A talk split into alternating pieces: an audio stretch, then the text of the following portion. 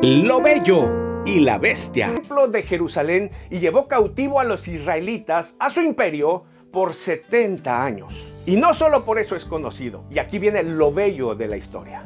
Es conocido por la monumental arquitectura, las construcciones que este rey pomposo hizo impresionantes.